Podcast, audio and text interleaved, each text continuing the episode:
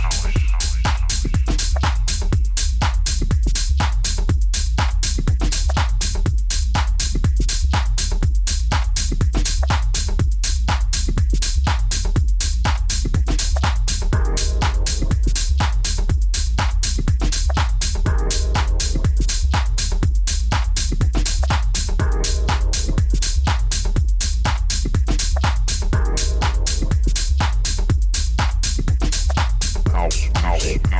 Techno.